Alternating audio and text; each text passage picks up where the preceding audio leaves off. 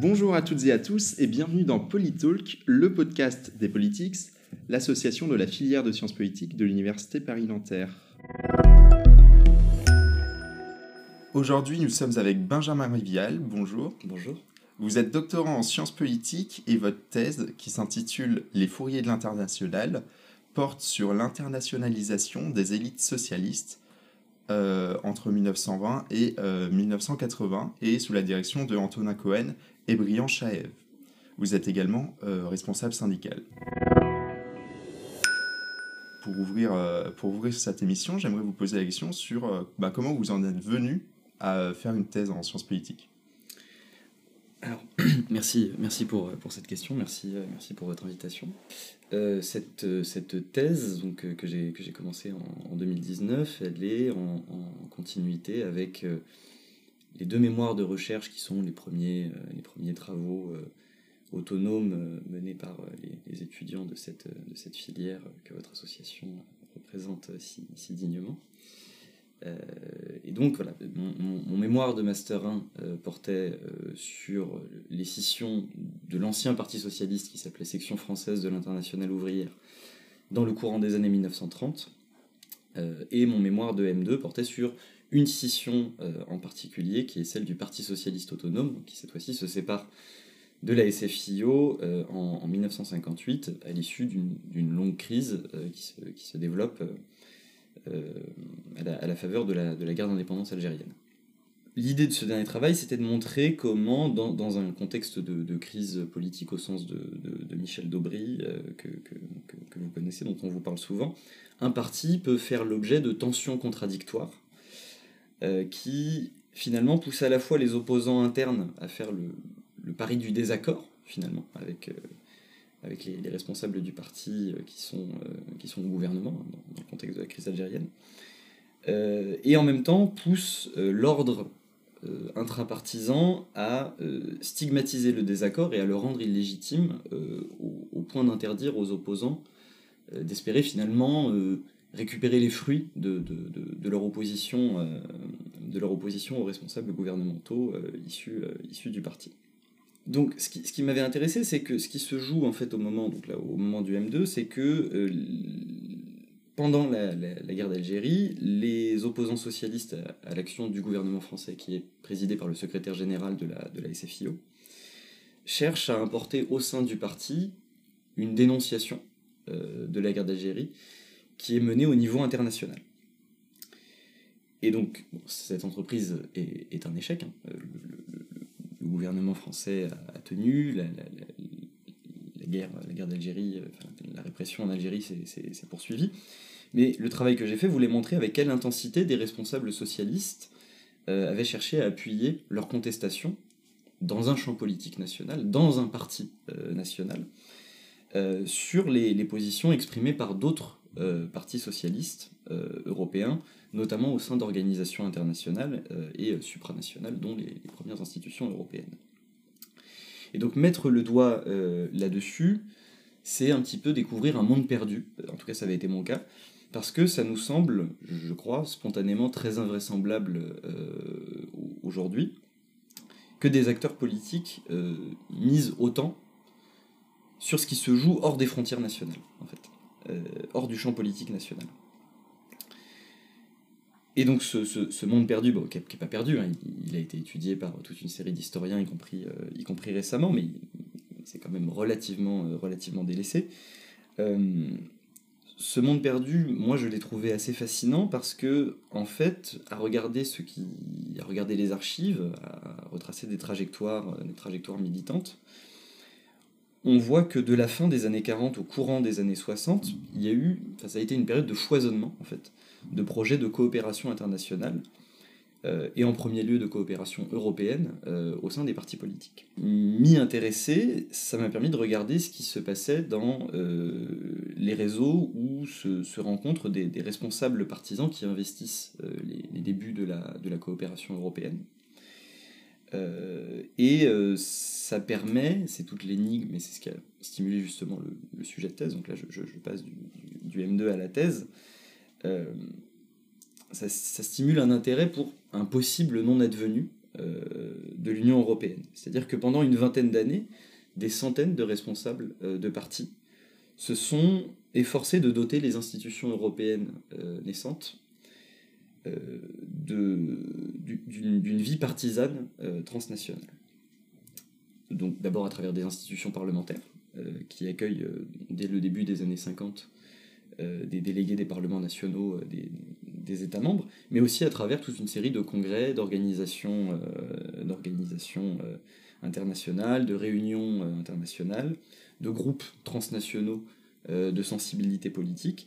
Autant de choses qui étaient destinées en fait à socialiser les responsables partisans à l'international. L'Europe aurait pu, en fait, si on regarde ces, quelques 20 premières années de construction européenne, elle aurait pu et même dû être un objet surinvesti euh, par les politiques. Or vous, moi, quand nous sommes des observateurs spontanés euh, de, notre environnement, euh, de notre environnement politique, quand nous délaissons la science politique et que nous, reprenons notre sens commun, on, peut se demander finalement ce qui reste de ce, de ce premier moment aujourd'hui, dans la mesure où l'Europe communautaire, l'Europe supranationale, elle existe principalement dans les partis, euh, comme principe distinctif, c'est-à-dire que les partis se définissent comme européens ou comme défavorables à l'Europe ou hostiles euh, à, l'Europe, euh, à l'Europe supranationale. Mais il n'y a pas eu d'européanisation des partis au sens où il n'y a pas eu, par exemple, d'européanisation des, cursus de carrière militante. il n'est pas nécessaire aujourd'hui pour faire une carrière dans un parti politique d'être passé par des institutions européennes. Euh, ce sont même plutôt des profils finalement marginaux. Euh, euh, et, le fait d'avoir été un, responsable européen ne garantit jamais le succès au sein d'un parti. Donc c'est une, énigme dont, j'essaie d'éclairer au moins une partie à travers un cas précis, hein, celui des, socialistes, qui sont un, courant politique dont, la position durant la période et l'histoire longue euh, sont, singulières, puisque pour aller très vite, mais dans les années 50, les partis socialistes en Europe sont très influents. Ils participent pour beaucoup à des, coalitions gouvernementales. Donc l'Europe de l'Ouest, euh, l'Europe libre, dans le contexte de guerre froide, euh, est très, influencée par les, les partis socialistes et sociodémocrates européens. Ce sont les principaux représentants d'une gauche non communiste, donc il y a une sorte comme ça de, boulevard symbolique de, définition de ce qu'est la gauche euh, dans les partis socialistes. Et puis les socialistes, c'est une famille politique euh, qui, euh, depuis le, début de leur constitution en organisation partisane, au fin 19e, début 20e, ont quelque chose de particulier avec l'internationalisme. Il y a une préoccupation particulière dans les partis socialistes vis-à-vis de, la cause internationale. L'hymne du mouvement socialiste international, c'est l'international. Euh, il y a une tradition de, circulation des élites socialistes d'un pays à l'autre, une tradition d'exil aussi.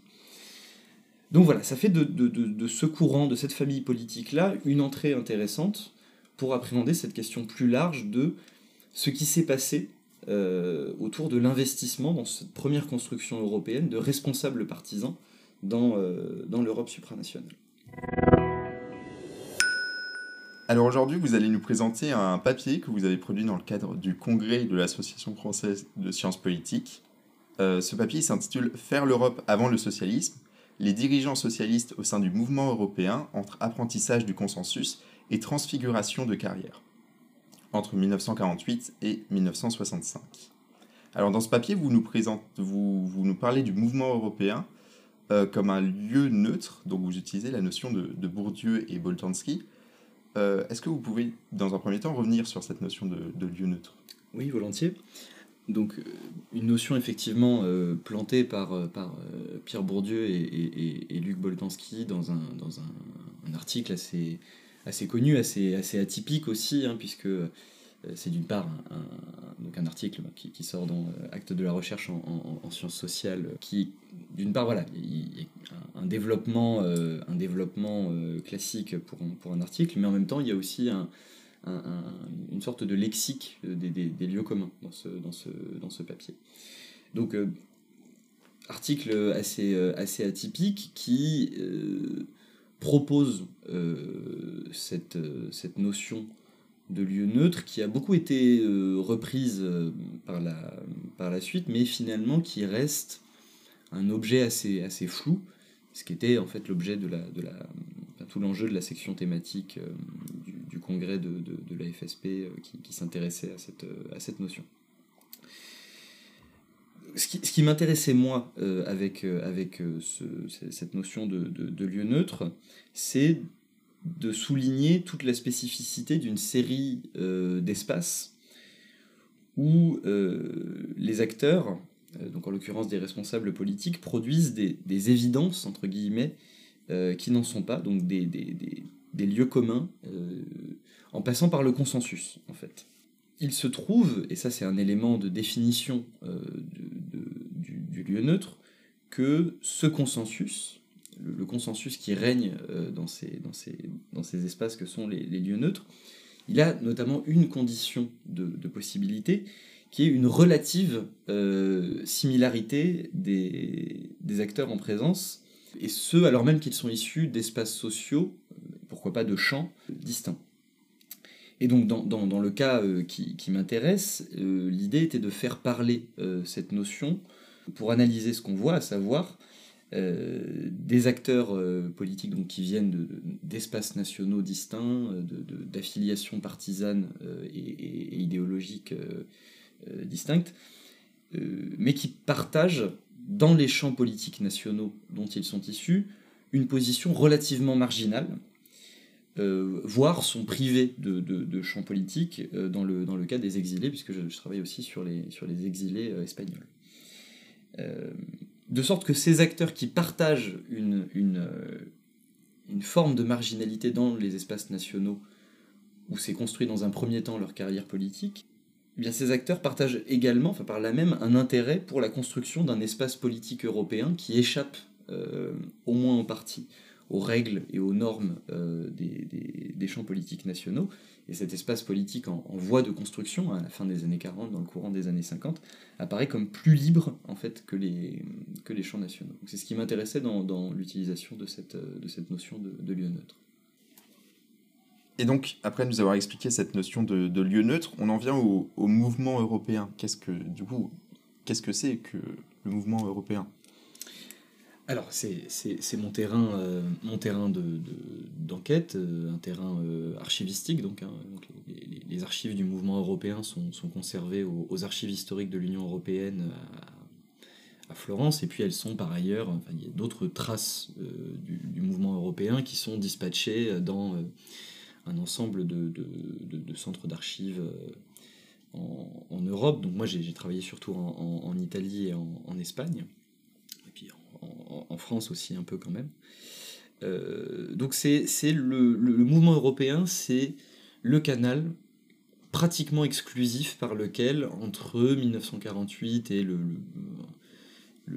enfin même avant 1948, en fait, entre la fin des années 40 et le milieu des années 60, c'est le canal pratiquement exclusif dans lequel s'engagent les responsables politiques euh, qui euh, investissent la, cause européenne. Donc c'est un mouvement qui, qui, est une organisation de, de, structure en fait très curieuse puisqu'il il, regroupe d'une part euh, une série de, de sous-mouvements, si vous voulez, de sensibilité politique. Donc dans le mouvement européen, vous avez un mouvement sur lequel je travaille beaucoup, qui s'appelle le mouvement socialiste euh, pour les États-Unis d'Europe. Vous avez un mouvement d'inspiration plutôt chrétienne-démocrate qui s'appelle les Nouvelles Équipes Internationales. Vous avez comme ça toute une série de sous-mouvements euh, dans lesquels se dispatchent des acteurs donc, de nationalités différentes, mais de sensibilités politiques proches. Il y a ça d'une part, et puis d'autre part, il y a une structuration du mouvement en conseils nationaux, qui sont donc les, antennes nationales de l'organisation, euh, on, parle souvent de, conseils nationaux ou de, conseils fédéraux. Euh, et dans ces conseils, vous avez, là, on, retourne à une structure qui est, cette fois-ci, c'est des acteurs d'une même nationalité, euh, mais qui sont de sensibilités politiques diverses. Donc c'est un mouvement transpartisan, transnational, et il est co-dirigé par des personnalités qui peuvent être conservatrices, socialistes, chrétiennes démocrates, euh, par des dirigeants qui sont euh, français, italiens, néerlandais, euh, des britanniques, même si un peu moins, mais aussi par des exilés. Vous avez des, exilés des, pays d'Europe centrale et orientale, hein, des, Hongrois, des Bulgares, des, Roumains. Puis vous avez beaucoup d'Espagnols, beaucoup d'Espagnols exilés qui, deviennent des responsables de ce, mouvement européen. Je, le disais un peu, le mouvement n'a pas de réelle concurrence sur son créneau, c'est-à-dire qu'il est un mouvement qui a un, monopole hein, pratiquement sur euh, l'interface entre les responsables politiques et les institutions européennes en voie de, de, construction, de sorte qu'il affilie pratiquement toutes les personnalités politiques qui souhaitent euh, témoigner un intérêt pour la, pour la construction européenne. Autre particularité du mouvement, c'est que, euh, ma foi, à la fin des années 40, il se pose euh, la question que, qui, peut aussi se, poser aujourd'hui, celle de la visibilité auprès du grand public, auprès de l'opinion des institutions européennes, qui, est faible et qui, à l'époque, pose un problème aux élus. Et donc la particularité du mouvement, c'est que sa principale euh, incarnation visible, c'est les grands congrès qu'il organise tous les ans ou tous les deux ans, au cours desquels donc le mouvement invite, mais par effectif de plusieurs centaines, hein, des parlementaires, des juristes, des journalistes, euh, des économistes, des syndicalistes, euh, des représentants euh, patronaux, pour discuter des thèmes de l'Europe politique. Et donc ces espaces donc, que, sont les, que sont les congrès, et c'est ce qui, ce qui m'intéresse dans, dans, le papier que, que, je discute avec vous aujourd'hui, c'est que ce sont des lieux de socialisation internationale, en fait. Euh, or, ce qui est marquant quand on regarde les, archives de ces congrès, hein, donc à la fois les, formulaires de, les listes de participants, les formulaires d'inscription, euh, les, procès-verbaux des, différentes séances, euh, c'est que ce sont des lieux qui sont dominés par un souci de consensus. Il y a l'idée qu'il faut constamment montrer, faire la démonstration d'un accord politique large euh, entre acteurs politiques sur euh, la, en faveur de, la construction européenne. Donc ça c'est la grande idée, hein, le, souci de consensus. Et ce qu'on voit en fait en regardant les, trajectoires des acteurs qui s'investissent dans le mouvement, donc dans mon cas des, responsables socialistes français et espagnols exilés, eh bien on, voit que cette idée de consensus large, elle se, elle se solidifie, elle se pérennise, elle s'incarne finalement dans des logiques de neutralisation de soi euh, et de, conversion de, ressources symboliques par lesquelles des gens qui étaient au départ des, responsables partisans, hein, ce sont des gens qui sont mandatés par une organisation pour se présenter à un congrès, pour écouter ce qui s'y dit, pourquoi pas pour y faire une déclaration, eh bien ces gens deviennent des notables euh, européens qui progressivement s'autonomisent à la fois de leur parti euh, d'origine, mais aussi de leurs attaches euh, avec le, champ politique national. Et donc justement, est-ce que vous pouvez nous donner un, exemple de cette autonomisation du, champ politique national, de cette notabilisation? Oui, tout à fait. Alors, un, exemple qui, m'est cher, que, que, j'évoque dans, le papier, c'est le, le, cas du, chef, du secrétaire général euh, du, Parti socialiste euh, ouvrier espagnol, donc PSOE, en, exil, euh, qui est un personnage qui devient en fait une figure internationale assez incontournable dans le courant des années, des années 50, par sa capacité à mobiliser tout un ensemble de relations interpersonnelles qu'il a nouées dans, plusieurs partis socialistes européens au profit de euh, son influence propre. Euh, alors c'est anecdotique, mais de, manière assez amusante, je trouve, ça se, voit la manière dont on se réfère à lui dans son propre parti et dans, euh, si vous voulez, l'archipel de l'exil politique espagnol. Hein. vous avez plusieurs organisations républicaines qui sont exilées, qui sont maintenues dans, dans l'exil. Quand on regarde les, correspondances de, des socialistes espagnols entre eux, ou des, dirigeants républicains espagnols en général entre eux, euh, il, est, euh, il est beaucoup question euh, au début, donc fin des années 40, début des années 50, on parle beaucoup du compañero Iopis, donc du, camarade Iopis, qui est une manière de, le renvoyer en, cohérence avec la, tradition des partis socialistes européens à son, statut de finalement premier des militants, mais qui n'est que le premier de la masse des militants. Euh, et puis au fil du temps, au fil des années, de plus en plus, hein, dans les années 50 et puis au début des années 60, ça devient vraiment omniprésent. on, parle de Don Rodolfo. Hein. Donc, Don, c'est une, appellation qui, qui, à la base, renvoie plutôt à quelque chose de noble, et en tout cas qui est une appellation notabilière. et puis bah, l'usage du, prénom, hein, qui montre que c'est quelqu'un de, d'incontournable. Euh, donc toujours sur l'appellation, vous avez des militants dont, les prénoms sont, traduits en, plusieurs langues euh, et qui signent eux-mêmes en, utilisant les, traductions. Donc euh, Henrik, qui est un prénom catalan, qui devient Enrique ou Henri. Yann, qui, devient Jean ou John. Donc voilà, ça c'est des, éléments que je trouve quand même assez, assez intéressants sur cette, cette forme d'affranchissement vis-à-vis du, vis -vis du national. Euh, moins anecdotiquement, euh, ces espaces consensuels euh, dont, je parlais, ils restent consensuels en partie parce que les acteurs sur lesquels vous, m'interrogez, donc les acteurs les plus impliqués dans la cause européenne, pour se légitimer, cherchent très rapidement à montrer une, une forme d'expertise, une forme de compétence technique sur euh, les sujets précis ouverts euh, par la, construction européenne. Ce qui fait qu'il y a une mise à distance, en fait, euh, des, sources traditionnelles de la légitimité en politique. Et en devenant, comme ça, des, acteurs multipositionnés, hein, qui, ont des, sources diverses de, crédit de légitimité, en devenant des acteurs multipositionnés au niveau européen, euh, cette mise à distance du, partisan, en l'occurrence, elle s'accentue encore puisque les responsables euh, vont, vont, chercher à, acquérir d'autres, d'autres, matrices de, légitimité, notamment du côté des, registres économiques et juridiques. Euh, donc vous, voyez, hein, quand, j'explique ça, je, crois, enfin j'espère, le, le, paradoxe dans, ce que je raconte, puisqu'on on a des acteurs qui investissent l'Europe pour y reconduire à un nouveau niveau euh, les normes et les clivages euh, des champs politiques nationaux.